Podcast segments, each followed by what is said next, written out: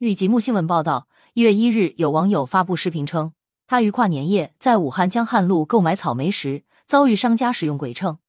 视频中，商家承认自己用的是八两秤，这整条街都是这样。次日下午，武汉市江汉区市场监管局花楼水塔市场监管所（下称花水所）执法人员对涉事商户突击现场，同时对辖区多家商户用于贸易结算的电子秤进行检查。据网友发布的视频显示，他于二零二三年十二月三十一日晚，在武汉市江汉路商圈的一个水果摊上买草莓，草莓价格为二十五元一斤。他买了三十五元的草莓后，前往其他商户复称，发现三十五元的草莓实际只有一斤一两。他怀疑商家缺斤少两，便带着草莓返回水果摊，要求商家重新称重。商家重新称重后说三十元。该网友质疑两次价格不一样后，商家的解释是看错了。该网友怀疑商家使用鬼秤，坚持要求退钱，双方一度发生争执。在该网友发布的另一段视频中，一位疑似卖家妻子的女性说：“今天人特别多，不是我一家这样，整条街都这样。我们的是八两秤。”前面的五两六两，这两段视频发布后，很快引发网友关注。有网友留言称，卖的便宜不是你缺斤少两的理由。还有网友说，缺斤短两还缺的理直气壮，也真是佩服。还有外地网友分享了自己遭遇鬼秤的经历。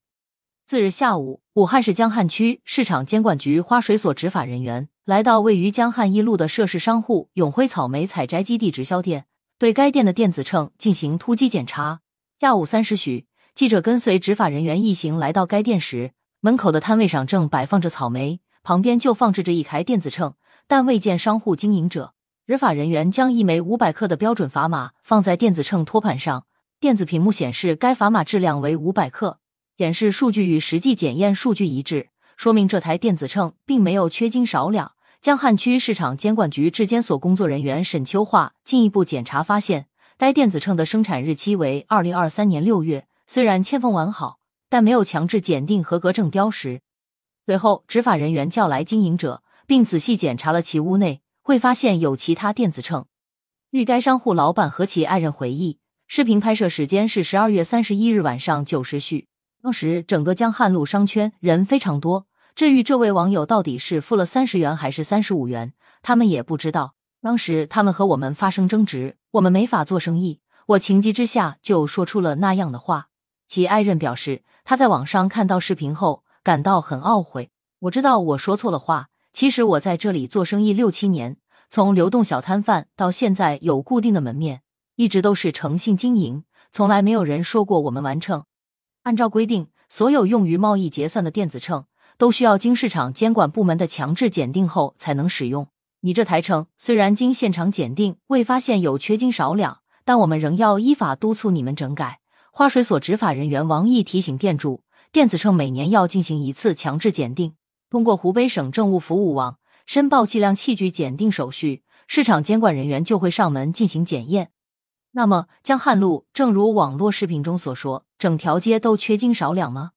当日下午，江汉区市场监管局联合花水市场监管所对辖区内经营水果糕点、散装零食等多家商户的电子秤进行现场检查，发现。除了一家经营生鲜包的商户涉嫌使用不合格计量器具外，其他商户的电子秤均未发现缺斤少两情况。执法人员当场依法对这台涉嫌作弊的电子秤采取强制措施。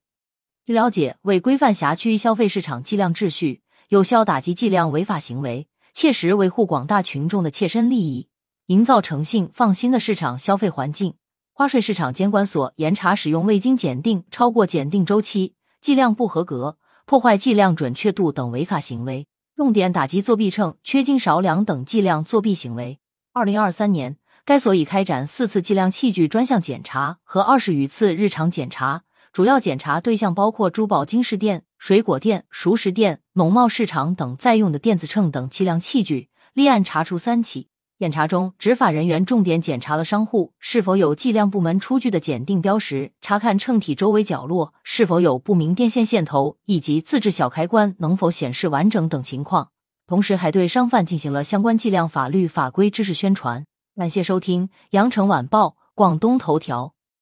喜马拉雅语音合成技术，让您听见更多好声音。